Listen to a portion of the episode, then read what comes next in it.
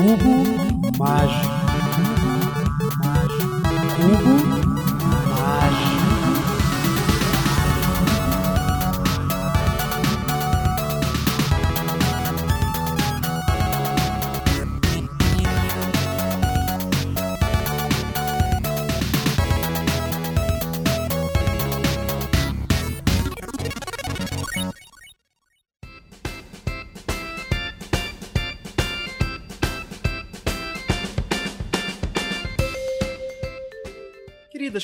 Crianças do abismo, a gente falou já algumas vezes em diversos programas que a gente tem um programa perdido de iluminismo científico, que foi o nosso terceiro programa. Esse programa ele foi gravado em dezembro de 2015.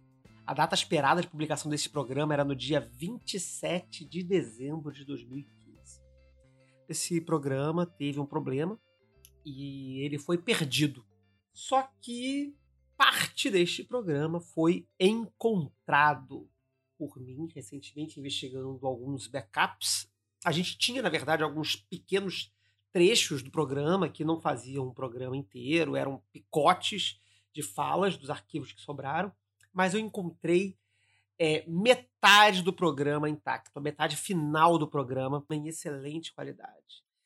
E bom, como você já deve saber, né, nós teremos aí agora nos dias 2, 3 e 4 de julho, eu coloco Pestilência em Foco, que o tema será ciência e magia. Né, e nós vamos ter uma série de apresentações muito bacanas. Recomendo vocês irem nas nossas redes ver a programação que está sendo divulgada. E bom, nada mais atual com o nosso colóquio do que resgatar essa pérola de seis anos atrás, de cinco anos e meio atrás, sobre o nosso programa de iluminismo científico que ficou realmente assim incrível. É uma pena que a gente tenha perdido metade, mas essa metade final vale o programa. Então a gente vai ter um, um cubo mágico de resgate do, do, misterioso programa perdido do Foco de Pestilência sobre iluminismo científico.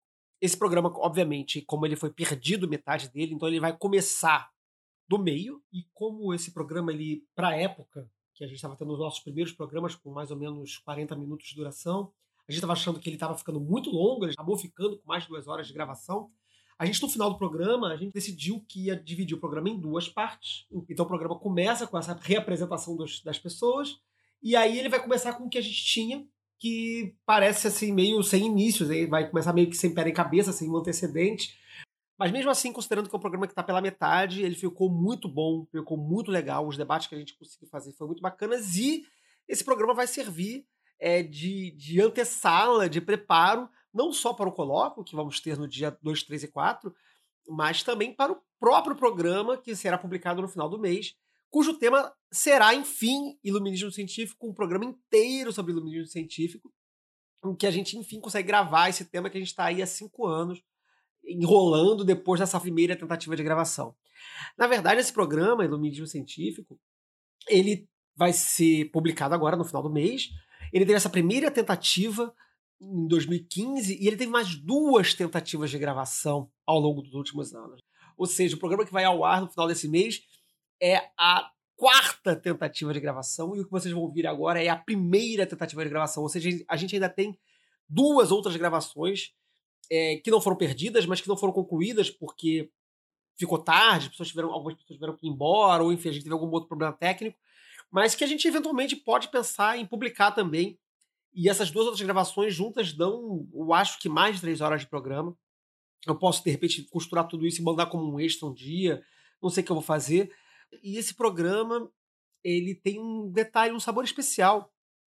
É, além desse, desse resgate surpreendente, é que as palavras finais do programa que o Razel traz, elas são profundamente atuais é, no momento em que a gente está aí vendo um debate exaustivo nas mídias, na política, enfim, sobre a relevância da ciência e do pensamento científico, o final do programa ele traz uma colocação do Razel que é precisa para o momento. Então esse programa ele não só é importante é, para o Calem, para o foco de pestilência, mas também no final e ao longo dele, o debate que ele propôs sobre ciência é, também é importante para o momento que a gente está vivendo. Então, Fiquem aí com o programa perdido e ah, curtam como eu curti reencontrar essas vozes, essas palavras, cinco anos depois e ainda tão atuais. Divirtam-se.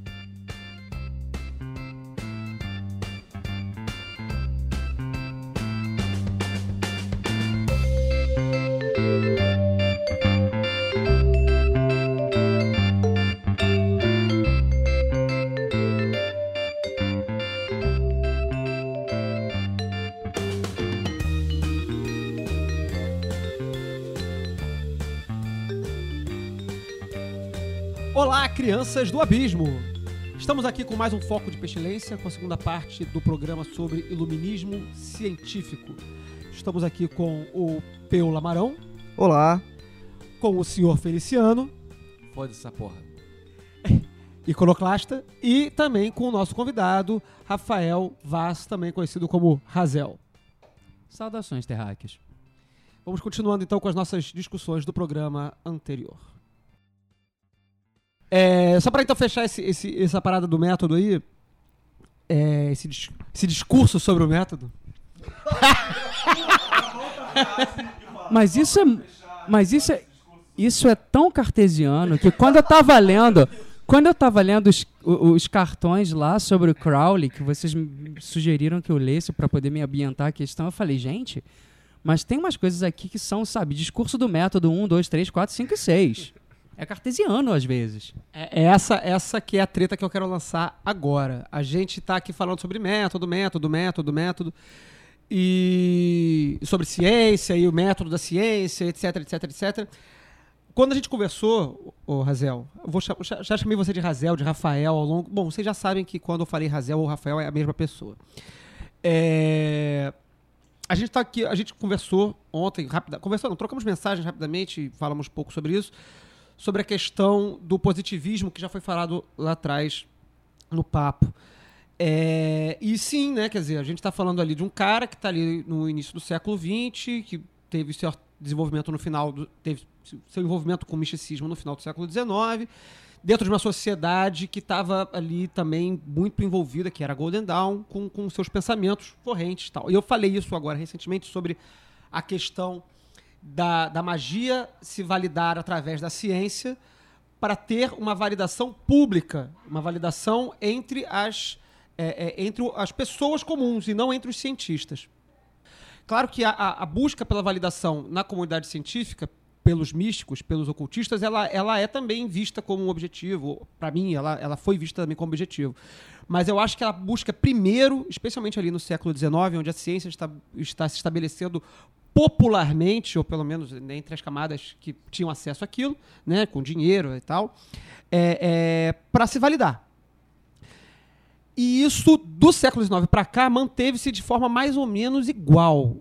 E quando a gente dividiu aqui, eu passei para o Razel o, o cartões postais aos probacionistas, é, e a gente discutiu sobre essa questão do, do positivismo de Comte no- no- no- na formação do, do iluminismo científico e tudo mais, é, é totalmente real, assim. Só que o problema não é isso lá no século XIX ter sido é objeto de inspiração para gerar um, um- um- conhecimento, uma forma de, de, de de gerir esse conhecimento.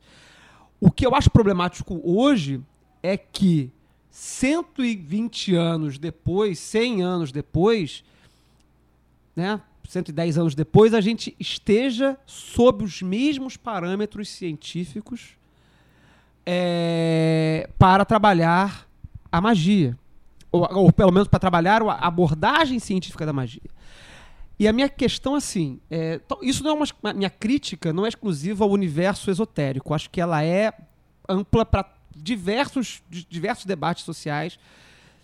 É, no momento assim, que temos aqui, trazemos no século XXI. Mas eu acho que nó- a popula- o popular, a, a- a população, o conhecimento popular, ele ainda está com pés fincados nas definições científicas do século XIX. Seria, portanto, e essa é a minha, pesqui- minha, minha pergunta, minha, minha, minha treta que eu estava querendo lançar, que eu falei um pouquinho lá atrás. Seria então o magista, o, re- a- o pesquisador de magia, o evocador, o mago atual, um reacionário? Uma pessoa que está apegada a fórmulas e métodos que foram desenhados no século XIX, baseados em instruções do século XVII, XVIII, codificadas no final do século XIX e início do século XX e estão tratadas da mesma forma, como se não tivéssemos tido nenhum tipo de desenvolvimento científico e filosófico nos últimos 100 anos, e são tratadas da mesma forma. Eu vou, eu vou pisar em cima dessa, dessa colocação que você fez e dizer o seguinte: eu não acho que essa. é, isso é uma crítica, eu faço a mesma crítica, é, eu, não, eu, vou, eu vou chamar de problema. Eu não acho que esse problema é, é um problema do magista de 2015. Eu acho que esse é o problema do crítico, do crítico tolo, por assim dizer, né? Porque nós estamos aqui justamente criticando, mas o crítico tolo que diz rapidamente, que ele muito rapidamente diz, a magia nunca mais vai ser, não vai ser ciência. Ah, mas por que, que não vai ser ciência? Ah, porque a magia é subjetiva e não é exata e a ciência tem que ser exata. Essa pessoa cometeu esse erro. Mas se você olhar a comunidade mágica produzindo registros dos experimentos realizados, talvez essa pessoa não esteja cometendo esse erro. Ela, ela, possivelmente, ela é o cientista mágico atual. Não porque ela tem opiniões sobre o que é ou não é ciência, mas porque ela está fazendo a coisa e envolvendo esse fazer com todo um aparato contemporâneo, que é o registro, a observação, a, a, a, a- quer dizer, enfim, é o registro e a observação. É, o, o que eu tinha falado na, colocado na minha fala anterior é da questão do empoderamento através do método científico, que você sabendo que você pode questionar, você questiona, sabendo que é, é, é cognoscível no mundo atual você receber uma instrução e falar, cara, não tá dando certo, e você não só se culpar e falar, ah, eu sou merda porque não tá dando... Você poder falar assim, cara, talvez não esteja dando certo porque não é adequado ou porque a instrução tá errada. É, isso eu acho muito valioso para a prática mágica e essencial, e eu acho que tem que perdurar.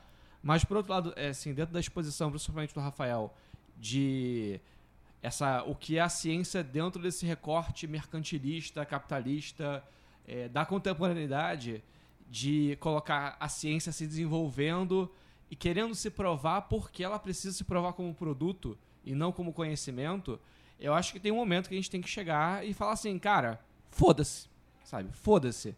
Ah, mas a magia, eu, eu comparo os diários, eu não consigo construir um modelo estatístico que se comprove reproduzindo na Cracóvia. Foda-se.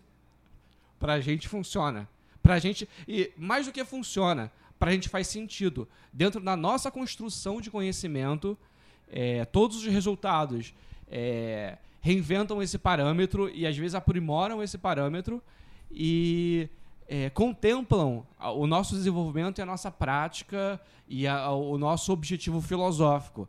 Então, se ela não se dá é, dessa forma exata, mercantil, de ah, eu não posso criar um produto, eu não posso ir pra academia e provar que eu tô certo, foda-se, cara.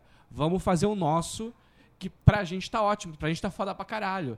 Então vamos parar de querer se provar pro outro e fazer pra gente. É suficiente coerência interna? Não, não a coerência entre eu e, e, e, e aquilo que eu tô vendo lá, mas a coerência interna. Eu acho que isso é, um, é, um, é um- uma questão muito legal, que é a questão do louco.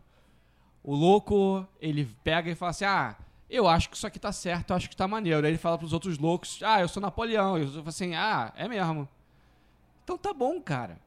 Então, assim, se no seu meio é, você tá produzindo e se desenvolvendo, isso te faz bem, tá naquela situação, foda-se os outros. Por que, que o outro vai me dizer que eu não sou Napoleão e me convencer e eu vou ficar mal porque eu não sou Napoleão e a minha vida vai ser uma merda porque eu, eu passei a minha vida iludido? Cara, me deixa porque eu tô feliz. Eu, eu acho que não tem que ter esse parâmetro do correto e incorreto, o que a sociedade aprova, o que a sociedade não aprova. Se eu quero acreditar naquilo e aquilo me faz bem, me torna uma pessoa melhor, foda-se os outros. É, você colocou primeiro a questão de como lidar com, com a questão dos estudos em misticismo, atualmente, em termos de reinventar essa, é, esses estudos de maneira a dar maior liberdade aos seus praticantes. É, repito, pelo pouco, e eu conheço muito pouco, e isso não é uma preleção ou uma apologia, Mas muito pelo contrário, eu realmente não conheço o misticismo como vocês conhecem. Eu fui convidado justamente para falar sobre, do ponto de vista filosófico, como a gente entende ou procura entender a questão da ciência. É, você falou sobre ah, reinventar o método, ou repensar o método, ou reinventar, ou reinterpretar. Enfim, todos esses termos, no fundo, pensam numa, numa espécie de ruptura. Eu não sou contra rupturas. Nenhum cientista que esteja comprometido com o conhecimento vai aceitar uma ruptura de primeira. Ninguém. E aí eu volto para a tradição, mas não a tradição da ciência instituída do século 20 barra 21, mas para os próprios proponentes do misticismo.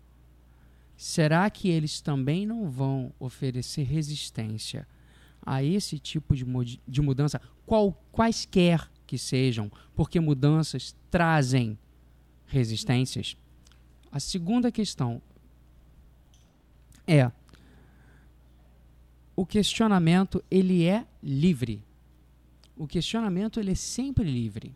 Você vai questionar sobre as questões que, que te causam, como Aristóteles falava, o tauma, sabe? O, o, o, o, o espanto, a admiração, o tauma. Que daí vem, inclusive, a etimologia de taumaturgia. É uma das etimologias para taumaturgia. Então, a metafísica é que vai contar. Qual é a metafísica? Qual é o objeto? Qual é o sentido teleológico, ou seja, a finalidade última desse conhecimento que você se propõe a praticar e a responder? Um outro ponto, e aí eu vou colocar de uma maneira como questão, não como resposta, e eu não vou desenvolver. Por que precisa ser científico? Por que precisa ser ciência nos moldes de ciência que nós temos hoje ou nos moldes de ciência que se tinha no século XIX, quando esses escritores e pensadores e praticantes começaram a desenvolver? Tinha uma, uma, uma noção de validação naquela época importante? Tinha. Tinha. Tem uma noção de validação? Hoje? Tem. Há reportagens que você pode procurar falando justamente sobre como um, uma tribo de, de, de, de Yanomamis no Brasil foi até um hospital para fazer um ritual de cura para uma criança Yanomami que estava no hospital do método científico, médico, padronizado, validado cientificamente pela sociedade e a criança só se curou depois do ritual. Tem um aspecto psicológico, tem um aspecto pessoal, tem um aspecto de crença, tem um monte de aspectos aí que não dá para reduzir a um método. Não é uma questão somente de método. Porque, por fim, a validação do experimento ou do conhecimento, se ela é para ser reprodutível, ela tem que ser interpretada subjetivamente barra pessoalmente. Eu não estou invalidando a questão da experiência individual. A questão é que a experiência individual ela não está no nível do testemunho.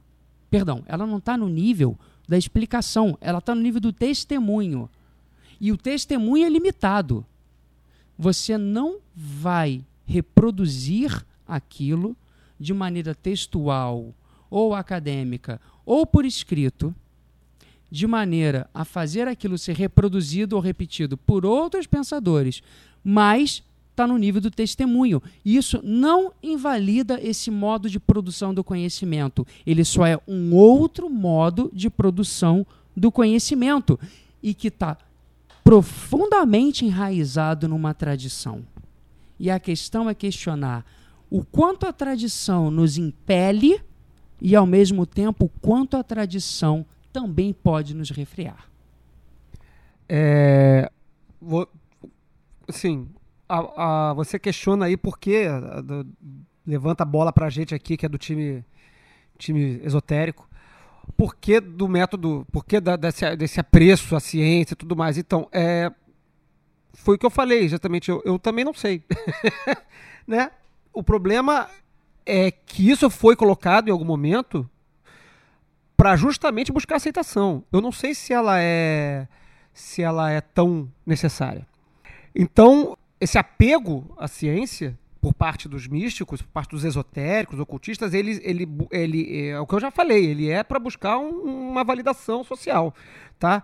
Eu não sei se isso é importante. Eu, é, quer dizer, eu até acho importante do, num contexto é, micro, no contexto da própria comunidade que está realizando o, o procedimento, o, o realizar mágico. Esses métodos não precisam ser comprovados pela ciência fora do esoterismo. Não tem menor sentido isso. Isso não, não, não tem menor necessidade. Mas assim, eu, eu faço meia culpa que, assim, uma das coisas que de fato me atraiu na Telema é, é, é esse postulado de, olha só, é, não é fé.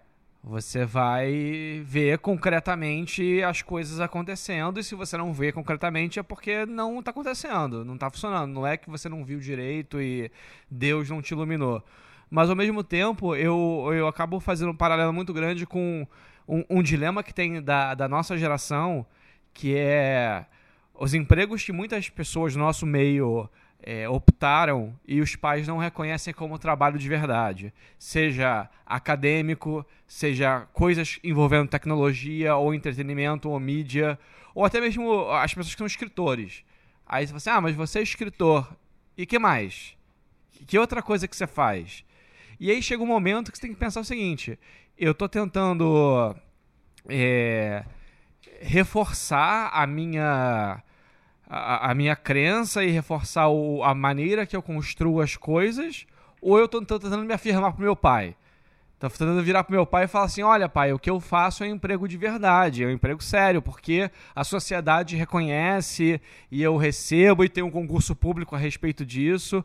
Mas eu acho, acho que talvez a gente ainda tenha esse, dentro de nós, esse sentimento assim: eu quero me provar pro meu pai, eu quero me provar para a sociedade que eu sou uma coisa muito séria e para provar que eu sou muito sério, eu tenho que usar o que a, a sociedade considera como sério, que é a ciência.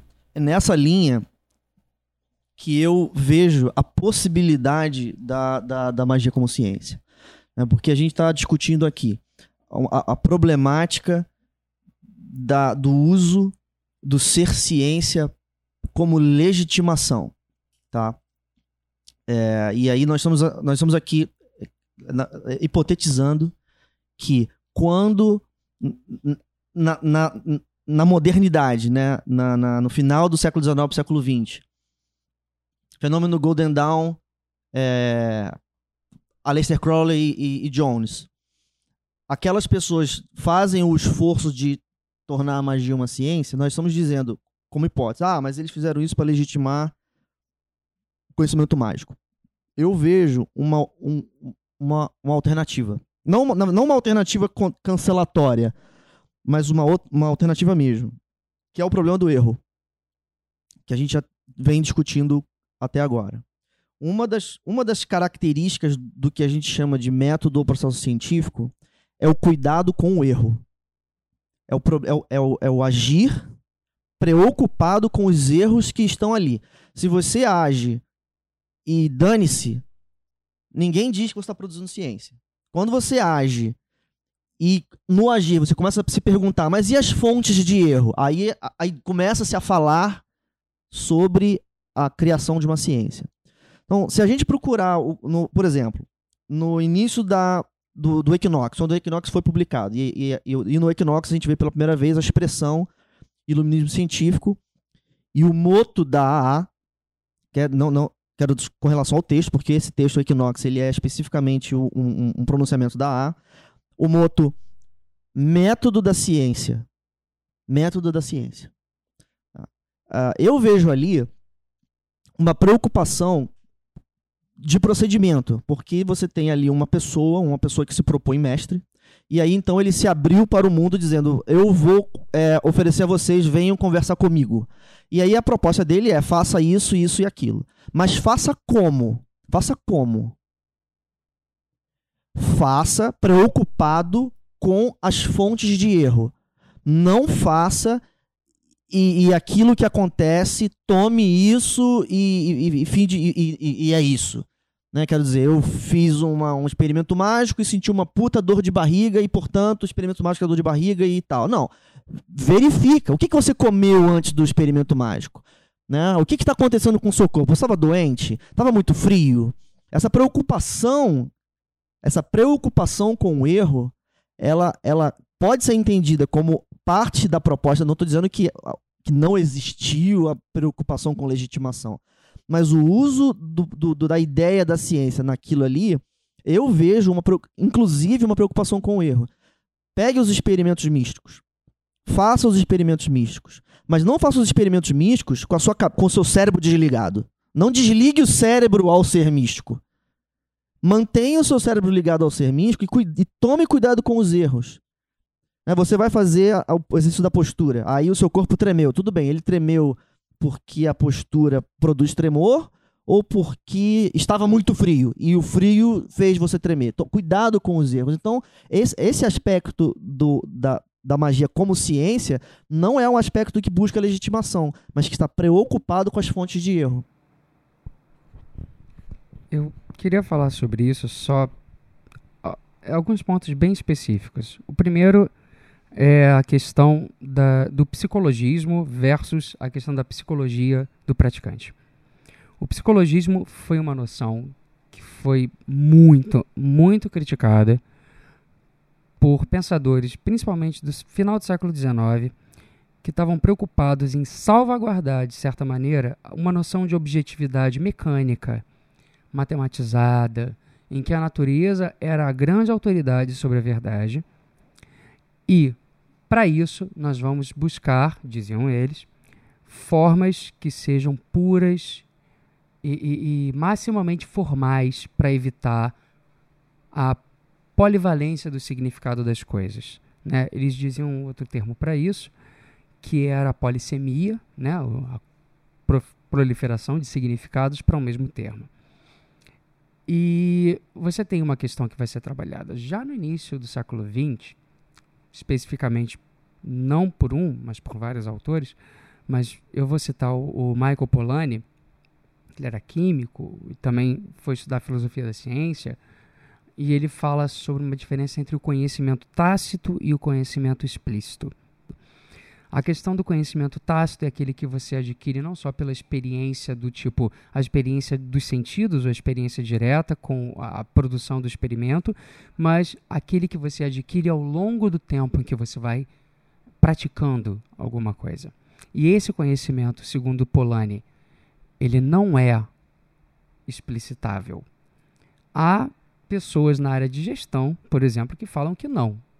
É, o, o cara chega e fala: não, a gente tem níveis de explícito e tem níveis de tácito, ou seja, há coisas que realmente não dão para ser formalizadas e há coisas que podem ser formalizadas. A gente vai tentar formalizar ao máximo. Isso, esse, por exemplo, é um preceito das organizações de normalização institucional, como a ISO, ou como as instituições, como as instituições de metrologia, né, que fazem, que é, é, é puxando um pouco a brasa para minha sardinha, que estabelecem como devem ser interpretados os resultados das medições nas ciências naturais e que a cada ano que passa eles veem que medições são realizadas em outras áreas do conhecimento e tentam expandir essas definições, esses conceitos para essas áreas como as ciências sociais aplicadas, economia, sociologia, antropologia e por aí vai. Usam de dados estatísticos? Sim. A preocupação com o erro é grande?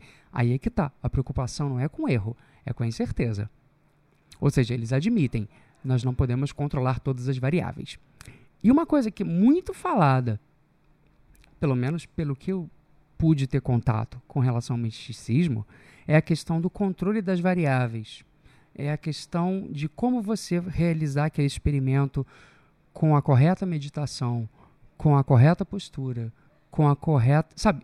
Enfim, resumindo, valores éticos ou pessoais, ou de posturas é, é, é, é, mesmo corpóreas, no controle do corpo, da corporificação da, da, da vontade em realizar aquela, a, aquela experiência. Eu não sei se isso pode ser explicitado. Eu não posso falar nada a esse respeito. Mas Nesse sentido, é um método? Não sei se é um método.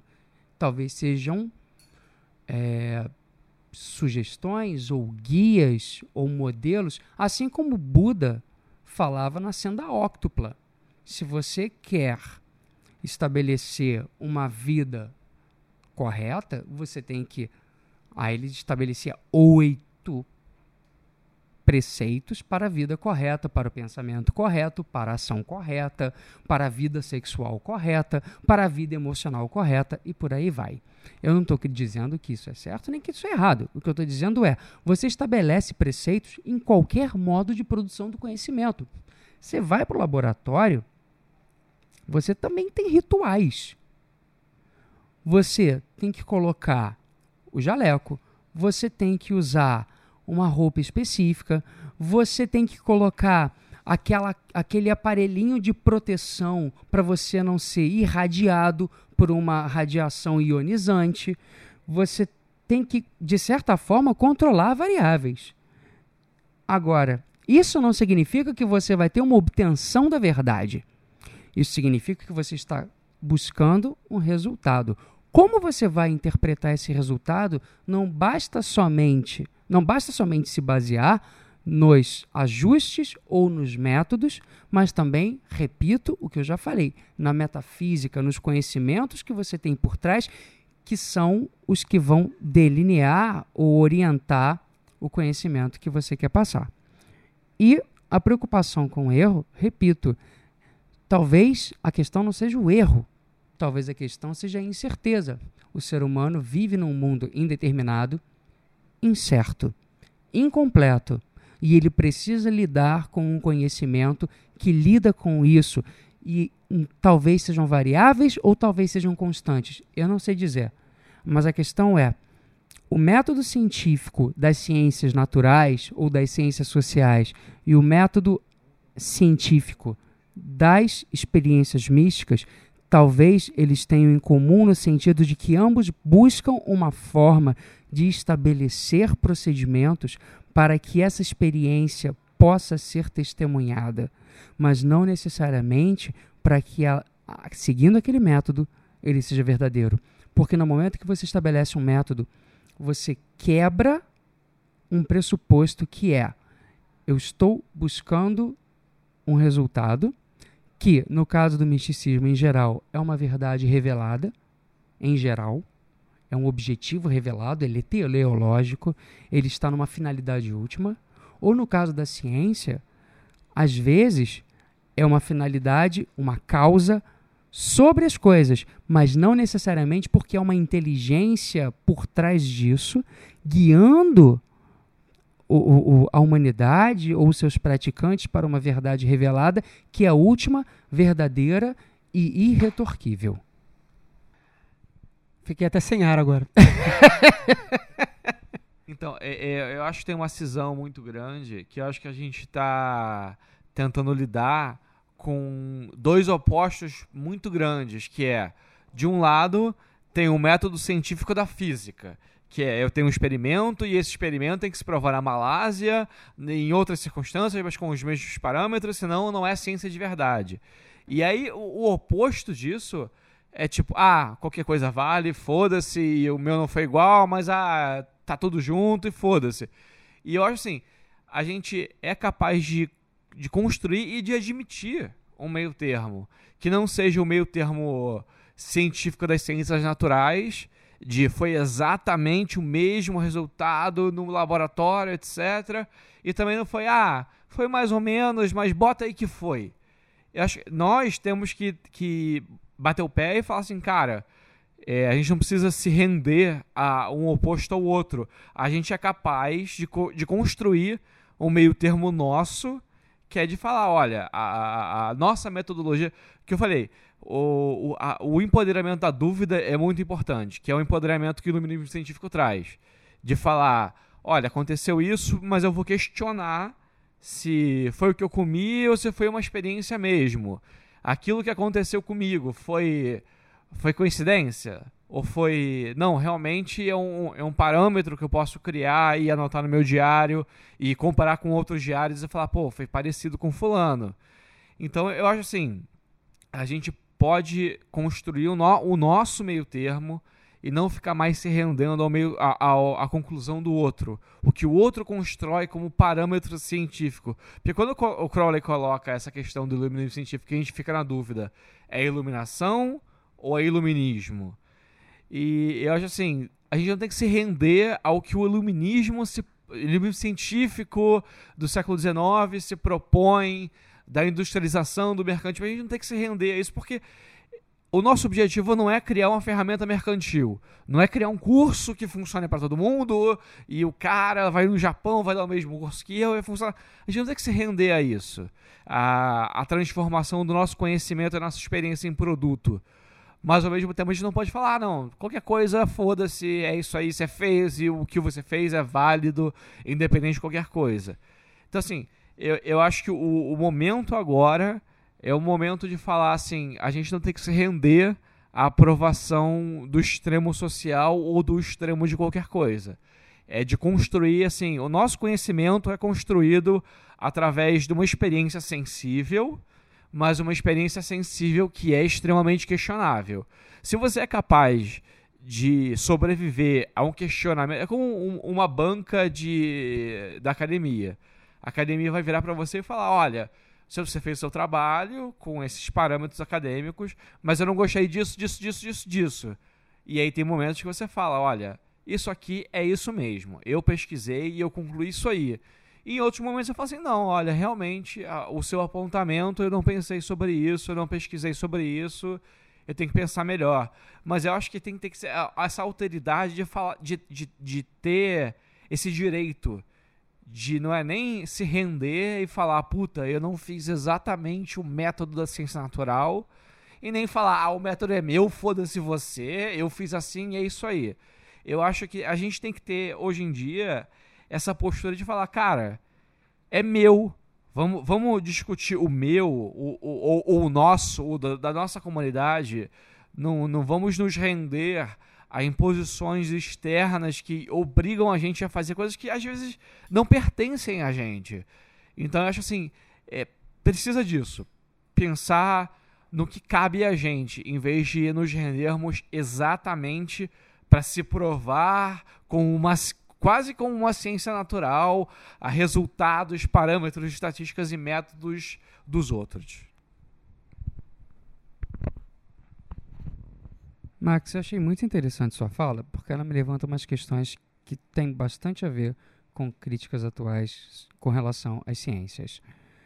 É, a primeira de todas elas, e eu vou de trás para frente, é, você falou com relação à, sobrevi à sobrevivência do questionamento.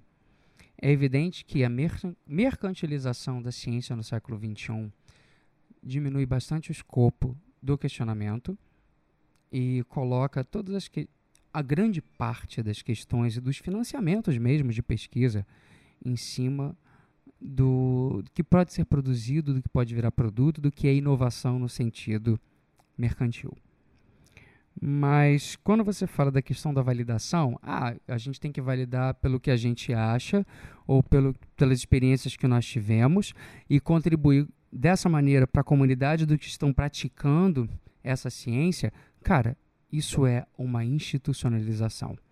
Logo, isso só reforça o meu ponto inicial. Você não tem ciência ou conhecimento ou modo de produção de conhecimento sem institucionalização. Segundo ponto. É uma questão atual?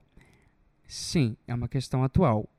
Combater a questão, por exemplo, de que o conhecimento, para ser válido, ele precisa ser ciência. Não, ele não precisa ser ciência como na configuração atual. Ele pode ser conhecimento, mas ele não precisa ser chamado de ciência. Mas ele pode ser conhecimento. A questão de chamar de ciência é uma validação. Vocês querem ir, por exemplo, para um meio de mídia dizer que o conhecimento de vocês é válido, é uma questão de poder, é uma questão política, é uma questão cultural, antropológica e até social, mas não é uma questão epistemológica, não é uma questão de conhecimento. Fala, Pedro. Então, você, você diria que, que como, como proposta, como, como, como uma proposta instigante, que seria interessante para essa comunidade parar de perseguir o termo ciência e talvez perseguir o termo saber? Cá entre nós, acho sim. É só, só uma coisa que foi uma cutucada boa que você deu agora e que a gente está rodando ao, re- é, é, é, ao redor disso e sem, sem tocar é que a, a gente está falando de iluminismo científico que é sintetizado na divisa da A, que é método da ciência, objetivo da religião. A divisa diz método da ciência. Ela não diz que o iluminismo científico é ciência. Ela está se utilizando de um método. Mas não tá. Será que ela está se propondo ciência? Como. como ha- hard science? O nosso editor levantou a pergunta. o, nosso, o nosso técnico aqui, e, e que, que é um cientista, inclusive, um quase formado em física, infelizmente não, não concluiu. Repete a questão para formular exatamente como é que você falou. Vai, vai, vai, lá, faz, faz a pergunta, faz a pergunta, Levi. Entrou. Here comes a new challenger. Temos aqui o nosso editor, que é o Levi Fernandes, que vai contribuir com uma pergunta também aqui. Tá, me intrometendo aqui no meio. Então, a questão que vocês estão propondo é: o método da ciência em si só pode gerar ciência ou ele pode gerar outra coisa? Então, essa é, é, é o que eu falei. A gente está rodando em torno desse, desse assunto aí e a resposta é sim, pode gerar outra coisa. Quer dizer, a gente está falando de iluminismo científico, a gente está falando de método da ciência, mas em nenhum momento. Quer dizer, em nenhum momento sim, diversos autores vão dizer que magia é ciência categoricamente.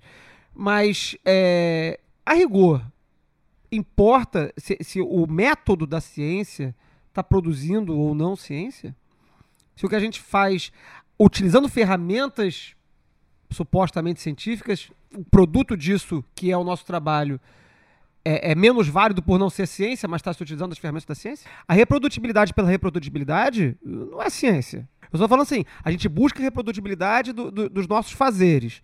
Mas isso em si, até aí eu posso te ensinar a fazer cinzeiro de barro e você vai fazer milhões de cinzeiros de barro e isso não é ciência. Porque é um fazer. Sim, é um fazer. É um a gente, tá, a fazer. gente ele tá lidando com. né? É com- peculiar a, a, a- a distinção, né? A gente, na verdade, não, não tocou nela explicitamente, mas tem falado sobre ela o tempo todo, né? A gente tem um fazer. Uma, a magia, ela, ela é um fazer e, e é um saber. A gente pode perguntar duas coisas diferentes. O fazer mágico é um fazer científico? Isso é uma pergunta. O saber mágico é um saber científico? Isso é uma outra pergunta. Pode ser que essas perguntas elas tenham uma delas resposta sim, a outra delas resposta não. E essa seja a diferença que vai então solucionar a problemática inicial. Aproveitando a provocação tanto do Flávio quanto do Pedro, que eu achei ótimas, eu proponho talvez um- não uma reformulação é, é, categórica, mas primeiro, reprodutibilidade ou reprodução são dois conceitos um pouco diferentes. Porque reprodução é quando você reproduz ou imita ou pega alguma coisa e tenta fazer no máximo de verossimilhança alguma coisa. A reprodutibilidade, que é um valor epistêmico das ciências naturais ou sociais também, como nós as entendemos hoje em dia, ela pressupõe um conjunto de dados que serão interpretados, que serão ajustados e que virarão informação. E aí sim elas serão disseminadas e comunicadas.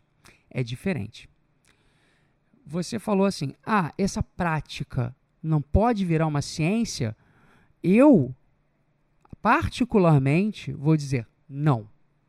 Não é ciência. Mas eu vou te dizer: é saber. É um conhecimento. Aí é uma questão de você diferenciar entre o que é saber ou conhecimento de ciência, como essa estrutura que é epistemológica, mas que não é apartado do epistemológico. E aí você vai se remeter a uma noção de ciência muito mais antiga, muito mais tradicional, em que, por exemplo, o fazer estava atrelado ao conhecimento. Esse conhecimento é teórico, Esse conhecimento é da, do nível da contemplação na qual você não interfere no fenômeno.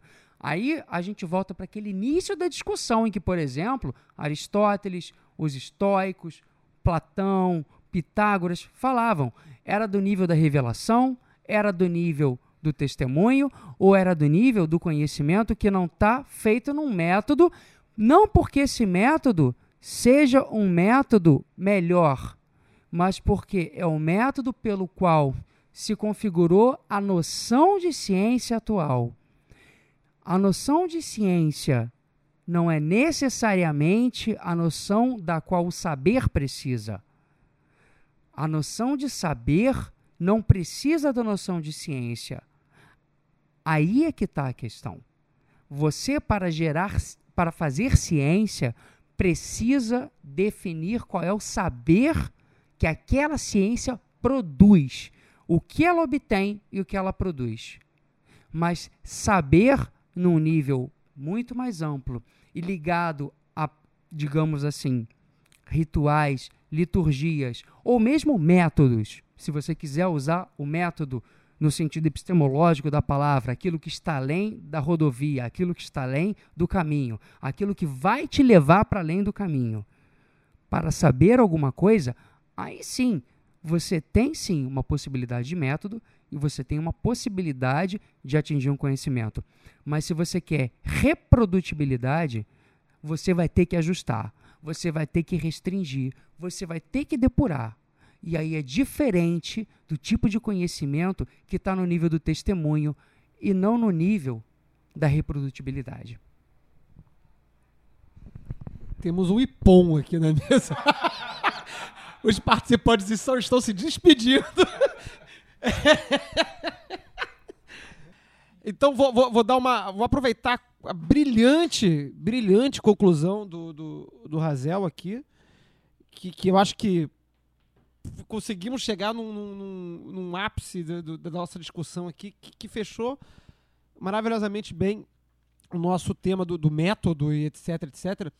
Mas buscando aí o, o, a completude da divisa do método do iluminismo científico, em que precogniza um método de ciência, mas também descreve um objetivo, que seria o da religião.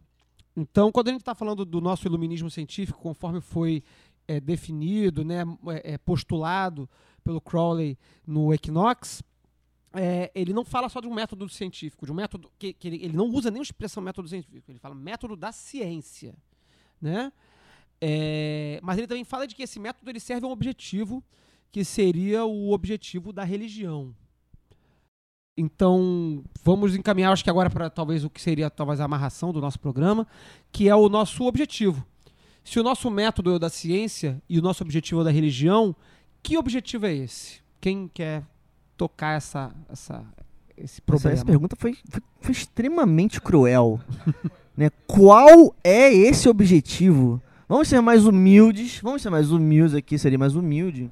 E, vou, e jogarei na, na, de volta para nosso espaço de possibilidade, né? não tanto qual é o objetivo, mas se a proposta do objetivo da religião ela, ela torna o método alienígena para a ciência, porque não existe ciência sobre o objetivo da religião, ou se, ou se não, ou se isso é uma ilusão, uma ilusão é, da, do, do entendimento superficial de ciência como algo que não tem nada a ver com subjetividade.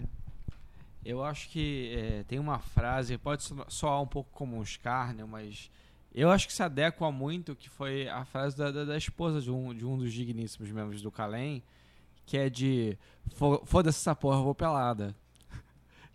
Dentro dessa construção de o que é a ciência e ah, eu preciso me preocupar meticulosamente com os construtos dos elementos minimamente precisos da ciência, cara, não é o objetivo da religião, não, não é o objetivo da iluminação, então desapega dessa porra da, da, da ciência natural, da construção, da estatística. Foda essa porra. Vai pelada, sabe? Vai é, atrás dessa iluminação com a dúvida, é, com, com esse empoderamento da dúvida, esse empoderamento da capacidade de questionamento do outro e de si mesmo e da sua experiência, mas vai, não se prenda a, a esse percalço de será que eu não estou fazendo adequadamente como todos os parâmetros que está escrito no livro dizem que eu tenho que ter, desapega e vai e faz. O, o que eu estou levantando é mais, um, uh, mais uma, uma, uma espécie de, de. não, não que cancele o método da ciência. Mas como a gente está tratando da possibilidade da ciência, né, diante, da, diante da, da, da resposta comum, que é não, nunca vai ter ciência mágica, porque as ciências são exatas. Se é plausível, eu diria, eu diria o seguinte: é plausível uma ciência cujo objeto seja o objetivo da religião. É, nó- nós não temos uma ciência cujo objeto é o objetivo da religião, mas nós temos uma ciência, não só as ciências da religião, que estudam os fenômenos religiosos, mas nós temos a própria é, é, teologia que estuda o fenômeno cristão, pontualmente. Né? A teologia ela, ela é vinculada ao, ao- ao cristianismo, pontual, não, não aos, aos. Mas ela estuda, ela, ela faz ciência com, com dogma. Ela questiona o dogma. Sim, mas, mas entendi, eu entendi a sua colocação, mas tá, aí a gente vai, a gente vai ter que chamar um, um, um teólogo para nos auxiliar, porque, porque no meu entendimento, a teologia ela não vai suprir a, a, a questão colocada. A teologia ela é o estudo do fenômeno religioso como um fenômeno cultural. Porque a gente está tratando aqui não do fenômeno religioso como existente na cultura, a gente está falando especificamente de produzir o homem-deus. É, é uma outra discussão que a gente pode ter, um outro assunto que a gente pode falar para frente, que, que é muito legal, que é falar sobre, sobre individu- individuação em Jung, que eu até já tenho uma, uma pessoa para convidar, a gente pode falar depois sobre isso, que a- o processo de individuação em Jung é muito, muito, muito similar ao processo de, de, de encontro com o SAG, né, de, enfim, isso é um outro assunto, mas que é, de certa forma, paralelo, porque também está falando, a gente está falando de um, de um método é, é, espiritual que, que encontrou, coincidentemente, e eu digo coincidentemente porque não houve contato entre o Jung e o Crowley é, no momento em que eles desenvolvem suas, as suas teorias. O Crowley escreve sobre isso pouco antes do Jung desenvolver o, o, o, a, a teoria, ou enfim, não sei qual é o termo correto, mas enfim, a- o, o processo de, de individuação. É, um científico, cientista Jung, e outro místico, um magista, o Crowley, é, contemporaneamente. Mas, enfim, isso é um recorte, um parêntese eh, interessante, mas que não diz diretamente com o que a gente está trabalhando aqui. É, Razel, você quer falar alguma coisa? Gostaria sim. É, indo de trás para frente de novo. Com relação a Jung. É, se você pega, por exemplo, eu, eu lembro que há muitos e muitos, muitos anos eu li o livro sobre a psicologia do Jung, que eram as anotações feitas do, a partir do Jung pela Aniela Jafé, que foi secretária do Jung. E aí ela falava sobre a experiência que ela teve como secretária dele, é, enquanto ele estudava não só o método, não só psicanalítico, mas o que ele chamava de psicológico, mas como estudar a psique humana e todas as estruturas que, que constroem a personalidade e, e- e- e o self, né, o eu do humano. Você sabe que a psicologia e a psicanálise não estavam preocupadas com uma questão é, é, fisicalista, ou seja, o cérebro tem tais áreas que tal, não sei o quê, como a gente tem hoje em dia. A psicologia e a psicanálise se desenvolveram em outro meio e a psicanálise, inclusive, o, o Freud foi muito claro quando ele falava: isso não é uma ciência, um conhecimento para médicos. E o positivismo lógico vai questionar a psicanálise como ciência, porque fala que os resultados da psicanálise eles não são refutáveis. No caso de Karl Popper, porque se refutou por um lado, tem uma explicação por outro. Se não refutou, ah, então tá válido, mas pode refutar por outro. Essa é a primeira questão. A segunda é com relação à questão do sujeito a relação sujeito-objeto. O tempo todo nós estamos falando a questão do sujeito, a questão do objeto, que é a finalidade, que é o objeto da, da, da prática mágica, que é o objeto da prática científica e por aí vai.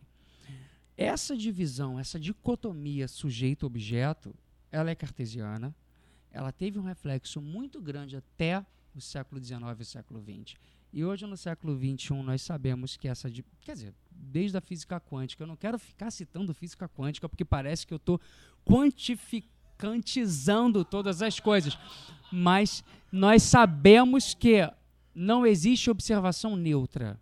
A questão é que, independente disso, a interpretação de Copenhagen, que é uma interpretação sobre os resultados da física quântica, não é a interpretação sobre a física quântica, diz que você tem estados que vão ser definidos com relação às circunstâncias em que eles são observados. Ou seja, a observação tem uma influência grande no resultado do experimento. E esse é um problema em filosofia da ciência e em medição, em metrologia mesmo, chamado o problema da medição quântica. Eu não vou entrar nesse aspecto, porque aí é um outro podcast. Mas é só para dizer, há uma influência, há uma influência muito grande. E essa influência do observador, do sujeito, faz toda uma diferença com relação a essa noção de separação entre sujeito e objeto. Eu vou sair um pouco da filosofia e vou entrar um pouco no âmbito do que vocês estão discutindo com relação ao misticismo, a partir das minhas próprias experiências e dizer assim, não como é, é, método, nem como verdade revelada, mas como testemunho. No momento em que a experiência ocorre, não há uma separação sujeito-objeto. Por isso, isso não é explicitado, mas está no nível do testemunho. Você não tem como formular ou colocar em fo- formalizar, melhor dizendo. Você formula, mas você não formaliza. Outra questão é da validação versus a questão da cientificidade desse conhecimento.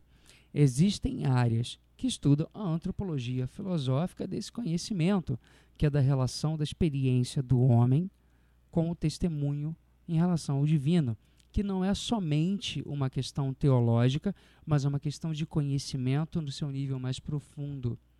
E aí não é só uma questão de ciência ou de experimento ou de episteme, mas talvez até de gnosis, que é o termo grego usado para entendimento e não para conhecimento. Porque conhecimento pode ser tecné, que é conhecimento técnico, craft, ou skill, ou perícia, que pode levar a episteme, porque, enfim, na tradição, a episteme e a tecné eram extremamente interligadas e os filósofos tentaram de todas as maneiras não é separar porque uma coisa é menos do que a outra, mas separar para distinguir o que um conhecimento gera e que outro conhecimento gera. Eram saberes que se interligavam, que eram necessários, que eram unificados, ou talvez até uni... Perdão, não é unívoco, mas eles precisavam um do outro. Um não era necessário e suficiente sem que o outro fosse necessário e suficiente também. E, para finalizar, tem a questão do poder, tem a questão da sociedade, tem a questão do biopoder, tem a questão do controle social e do controle disciplinar. Você tem tantas questões envolvidas com relação a esse conhecimento que individualizar extremamente ou desindividualizar extremamente vai te tirar de qualquer que seja a postura que você queira adotar. Você, sem a instituição, não faz parte de um corpo de pessoas que querem construir e disseminar conhecimento. Você, dentro da instituição, sem questioná-la, não está pronto para produzir resultados e trazer à discussão, trazer à baila a necessidade que esse conhecimento tem. Mesmo que a reprodutibilidade, que eu falei antes sobre a questão da ciência, que tem um método para reprodutibilidade, que não é um método único, não seja possível dentro de uma, um, de um, do misticismo. A questão é, talvez esse saber precise de outros valores, de outros, sei lá, não vou usar um termo é, talvez vago, mas de outros métodos. E com esses métodos, novos valores epistêmicos e éticos, porque a postura de quem assume uma prática espiritual e de quem assume uma postura tecnocientífica são valores éticos e epistemológicos diferentes, que podem se intercruzar, mas não são os mesmos valores. Vamos encaminhar aqui para o encerramento do que eu acho que foi o maravilhoso programa. Mais do que excelente, totalmente excelente. Nós transitamos aqui. É, é, a, eu acho. Acho que todo mundo que vai concordar comigo que a gente foi muito além do que a gente imaginava que poderia ter ido. Eu comecei aqui, antes da gente começar a gravar, falando que, poxa, eu não consegui montar uma pauta é, é, fechadinha e tudo mais, vai ser caótico. Eu acho que, que foi sensacional. Eu, eu tô quase, eu tô quase entristecido pelos, pelos ouvintes, porque não vai ser possível para nós gravar a conversa que vai acontecer depois. imediatamente depois do final desta gravação. Vocês infelizmente não estarão aqui. Saibam que nós vamos ficar aqui por muitas horas ainda. É, um dia, se possível, vocês conheçam a gente pessoalmente. Tem e... muito uísque aqui pra gente beber e conversar ainda. E eu, eu, eu, gostaria de deixar registrado que o meu copo, que, que o meu copo de uísque, ele é exatamente do mesmo tamanho que o tetragramatom da capa do Dogma e Ritual de Automagia da editora Pensamento. Isso deve significar isso deve significar alguma coisa. Mas é, a gente transitou aqui, retomando, a gente transitou aqui por, por assuntos que foram muito além do que, do que eu particularmente esperava. A gente falou não só sobre a questão da técnica, sobre a questão da ciência, de método científico, mas a gente também é, é, é, tocou em, em, em, situações que eu acho que a gente pode voltar a abordar em outros programas, futuramente, em, em outros assuntos, que é, por exemplo, a relação de poder que a, a, a, a esse, essa ciência gera né, na comunidade. Isso aí o, o Peu tá se contorcendo ali, a menção do, do coisa. A gente falou também aqui, rolaram várias anotações, a gente falou já, a gente trocou notas aqui sobre Foucault. É, então a gente falou sobre poder, a gente falou sobre discurso, a gente falou sobre validação, a gente falou sobre, é, enfim, fomos longe em filosofia, falamos de positivismo, falamos de, é, falamos de milhões de coisas aqui. É, foi maravilhoso. Eu acho que de longe dos, dos nossos programas, esteja, do, dos nossos poucos programas que temos gravados, esse foi o melhor. Espero que daqui para frente tenhamos um, não, isso não seja o nosso teto. Acho que daqui para frente a gente consiga produzir coisas do, do, mesmo calibre. Enfim, foi maravilhoso. vou passar a palavra para cada um aí fazer a sua despedida. Já vou fazendo a minha aqui. Obrigado a todos os presentes. Obrigado, Razel, Rafael Vaz, futuro doutor Rafael Vaz. Espero que seu doutorado se conclua com grande sucesso e com, com menos estresse possível do que já tem tido. E agradecer aos ouvintes e desejar aí aos que curtem o, o, Papa Gregório um feliz ano novo, que deve estar tá começando aí, deve estar tá acontecendo daqui a alguns dias. Por favor, cada um aí dê o seu, seu, seu palavreado aí. É, eu queria usar essa oportunidade para reforçar uma coisa que a gente já conversou antes. Né? Vocês vão perceber que nós não chegamos a conclusão alguma. Quero dizer, há perguntas fundamentais: a magia é uma ciência? É possível que exista essa ciência? Não sabemos. É, mas é, é, é existe um, um, uma, uma perspectiva interessante que é de que essa resposta não será entregue pela nossa geração e que, portanto, por favor, escrevam os seus diários. Por quê? Porque é muito possível, é muito é plausível que a nossa geração exista para produzir registros que serão consumidos por uma geração futura e que esta geração vai produzir o saber que nós não sabemos se é possível. É, eu vou ser bem breve. Tem uma frase de uma banda chamada Atari Teenage Riot que fala: destrua dois mil anos de cultura. Então é assim, se insurja contra essa obrigação que existe de se provar como ciência. Use o método científico que é importante, que é genial, como forma, formulação de dúvidas e questionamentos, mas não se apegue a isso como um- um- uma corrente e uma bola de ferro que fica no seu pé. Obrigado aos membros do Calem e a todos os demais pelo convite. Aproveitando a frase do senhor Feliciano sobre o Atari Teenage Riot, eu lembro de uma poesia que é minha favorita do Dylan Thomas, que diz: é, Não se entregue gentilmente ao cair da noite, a verdade deve arder e ruir ao cair do dia, rebele-se, rebele-se contra a morte da luz. Independente de qualquer discussão ou de qualquer é, é, é, é, questão colocada aqui, nenhuma resposta é definitiva, porque talvez as próximas gerações não tragam o conhecimento que as outras gerações saberão, como o Peu colocou de uma maneira muito otimista.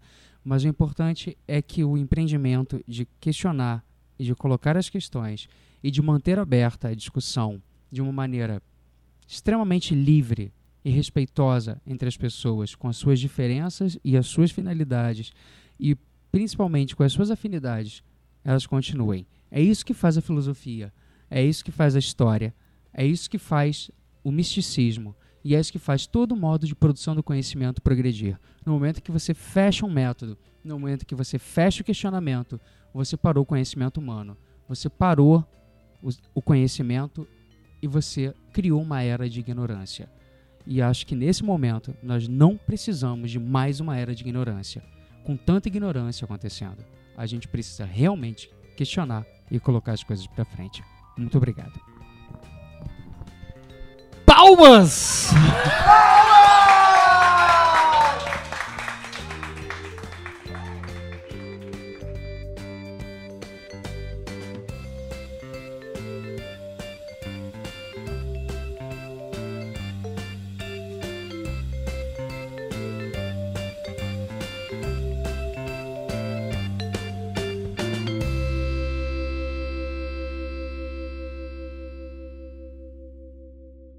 Este programa está sendo oferecido pelo Laboratório do Terapia Física Quântica. Removemos metais pesados. Caso você tenha participado de uma mina de chumbo, venha falar conosco.